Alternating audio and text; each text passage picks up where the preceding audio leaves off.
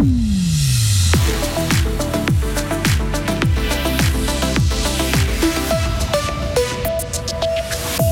santé sexuelle des fribourgeoises et des fribourgeois préoccupe le canton. Il met des moyens pour développer une stratégie en la matière.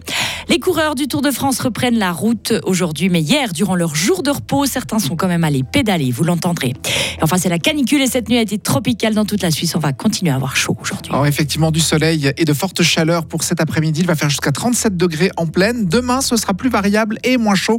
La météo à la fin du journal de Karine Baumgartner. Bonjour Karine. Bonjour Maurizio, bonjour à toutes et tous. Fribourg se préoccupe de la santé sexuelle de sa population. Le canton a présenté hier une stratégie pour permettre une meilleure coordination en matière de prévention. Au total, 16 mesures seront appliquées d'ici 8 ans, comme la mise en place d'actions de sensibilisation auprès des jeunes. Pour mener à bien cette stratégie, un peu plus de 3 équivalents plein temps seront mobilisés et répartis sur 4 ans. Philippe Demière, euh, conseiller d'État en charge de la santé, nous parle des ressources allouées à ce projet. Il est important pour l'État de, pouvoir jauger en fait le, le besoin. Et puis c'est vrai qu'il représente un montant gros de 400 000 francs, on arriverait vraiment à pouvoir combler, selon nos estimations, les, besoins dans le canton. Après, c'est vrai que nous aurons encore toute une analyse qui se fera ultérieurement, qui nous permettra de nous rendre compte si effectivement la politique menée est bénéfique ou pas, et si des besoins supplémentaires auront lieu d'être. Concernant les autres mesures prévues, les cours d'éducation sexuelle dispensés dans les différentes écoles fribourgeoises vont également évoluer. Le nombre de cas de syphilis est en hausse en Suisse. Selon l'Office fédéral de la santé publique cité par le BLIC, un peu plus de 600 cas ont été déclarés en 2013. Dix ans plus tard, la barre des 1000 cas annuels a été dépassée. Le risque de contracter la maladie est surtout élevé chez les hommes ayant des rapports sexuels avec d'autres hommes. Idem pour les personnes ayant des partenaires multiples. Une des mesures de protection préconisées reste le préservatif. Les émissions de CO2 dues à l'essence et au diesel sont en baisse en Suisse. En 2022, elles ont baissé de 1,1% par rapport à l'année précédente. La baisse est de plus de 8% en comparaison avec les valeurs de 2019 avant la pandémie. Ce sont là les chiffres de l'Office fédéral de l'environnement. Selon l'OFEV, la pandémie a influencé le comportement de la population en matière de mobilité. Il y a davantage de télétravail et moins de voyages d'affaires.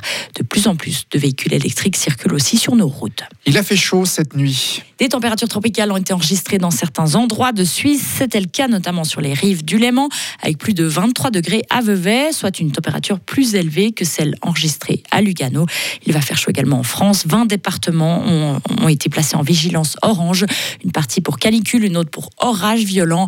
Les conditions météo extrêmes sont aussi d'actualité dans l'Hexagone, qui se prépare à un mardi compliqué, surtout en seconde partie de journée. Les vents pourraient atteindre plus de 120 km/h sur les régions centre et nord-est, avec des chutes de grêle potentielles. En Islande, de grandes coulées de lave orange s'échappent de failles longues de près d'un kilomètre.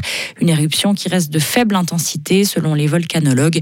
Les premières estimations indiquent que son débit est nettement plus puissant que les deux précédentes éruptions. Elles avaient eu lieu en 2021 et 2022 sur la péninsule de Reykjans, un secteur où la lave a fait son retour depuis deux ans après huit siècles de sommeil. Une troisième tortue hargneuse a été découverte dans le canton de Vaud, dans un étang près de Grandson. C'est le troisième spécimen de cette espèce exotique découvert dans la région en moins de trois mois. L'une a été retrouvée à Vufflan-le-Château, l'autre à Arnay-sur-Orbe.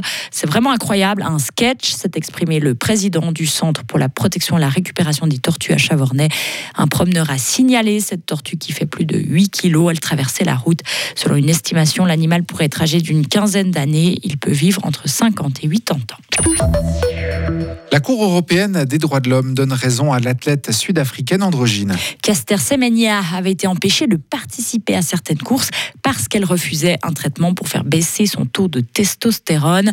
La justice helvétique avait confirmé une décision du tribunal arbitral du sport qui voulait, la, euh, qui voulait forcer la double championne olympique du 800 mètres à prendre ce médicament pour pouvoir s'aligner dans sa discipline fétiche.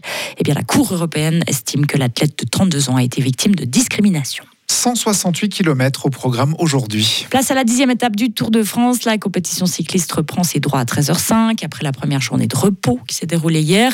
Certaines équipes sont tout de même sorties rouler un peu pour tourner les jambes avec au programme une coffee ride.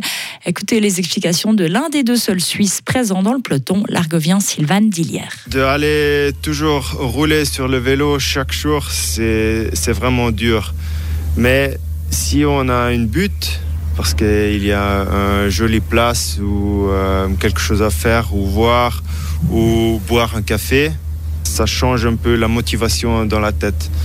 Donc euh, c'est aussi ça pourquoi on fait un stop et boire un café. À la fin, on ne va pas dans un bar pour boire une bière. Nous, les cyclistes, on boit un café, quoi. Et au classement général, c'est toujours le Danois Jonas Vingegaard qui portera le maillot jaune aujourd'hui.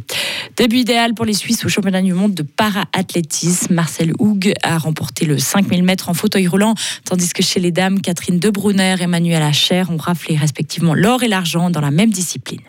Enfin, tennis, Novak Djokovic disputera les quarts de finale de Wimbledon. Le Serbe s'est qualifié hier en battant 4-7 le Polonais Hubert Urkacz. Qualification également du numéro 1 mondial, l'Espagnol Carlos Alcaraz, qui a éliminé l'Italien Matteo Berrettini. Par contre, défaite de Stefano Tsitsipas. Le Grec s'est fait surprendre par l'Américain Christopher Eubanks en 5 manches. Retrouvez toute l'info sur frappe et frappe.ch.